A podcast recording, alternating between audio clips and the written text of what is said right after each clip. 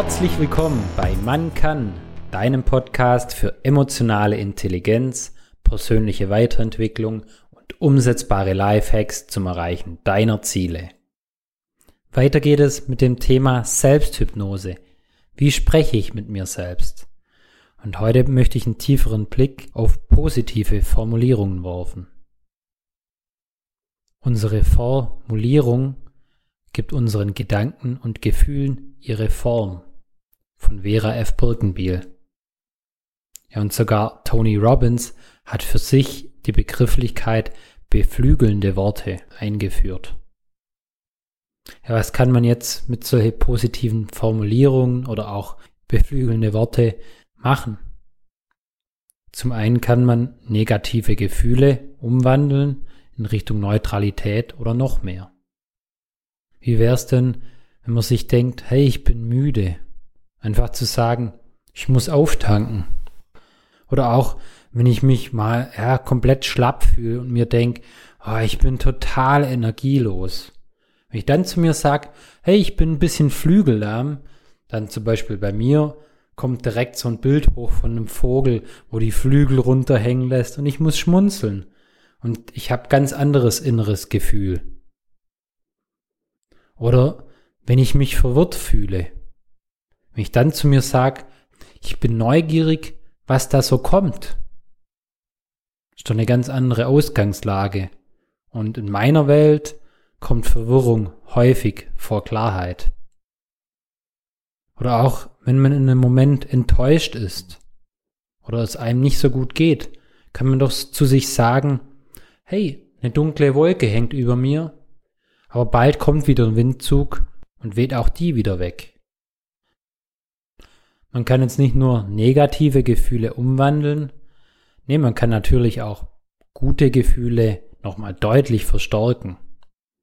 Und das macht man am einfachsten, wenn man den Superlativ verwendet oder auch zum Beispiel, wenn ich sage, ich fühle mich gut, wenn ich dann wirklich ausspreche, ich fühle mich zauberhaft, ich fühle mich phänomenal, ich fühle mich in Höchstform.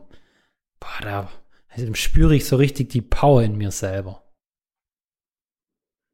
Oder auch wenn der Gedanke da ist, ja, ich bin motiviert.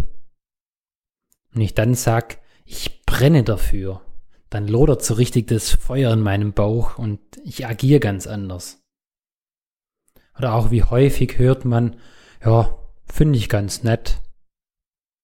Probier mal auszusagen. Ich finde es spektakulär. Also bei mir wurden da die Sinne viel schärfer und ich nehme die Themen ganz anders wahr. Aber keine Sorge, wie so häufig gilt auch hier, Übung macht den Meister.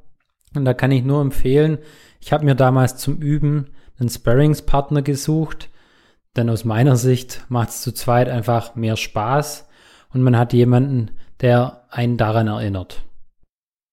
Such auch du dir gerne drei Redewendungen, die du häufiger zu dir sagst und formulier die mal positiver um und frag dann vielleicht deinen Partner, einen Freund, eine Freundin, ob sie dein Sparringspartner sein will. Falls nicht, kannst du gern auch hier über die Kommentare jemanden suchen oder auch in der neuen Threema-Gruppe, die ich in den Show Notes verlinken wurde. Zum Abschluss habe ich nochmal ein ganz persönliches Beispiel, wie man das Thema hautnah erleben kann. Und zwar, wenn man jemanden trifft, kommt ja meistens die Frage, hey, wie geht's dir? Und so als Standardantwort, gut. Antworte da doch mal beim nächsten Mal mit, mir geht's überragend. Und dann acht drauf, was das in dir selber macht und vor allem auch bei deinem Gegenüber. Also ich habe da ganz tolle Erfahrungen damit machen dürfen und habe da echt tolle Gespräche dadurch geführt, weil es einfach schon ein bisschen außergewöhnlich ist. Das hört man nicht so sonderlich oft. Lass mich gerne wissen, wie dir diese Folge gefallen hat und welche positiven Formulierungen du zukünftig verwenden möchtest. Ich danke dir wie immer für deine Zeit und deine Aufmerksamkeit und freue mich jetzt schon auf die nächste Folge, wo wir tiefer auf das Thema Affirmation eingehen werden. Dank dir, dein Marcel.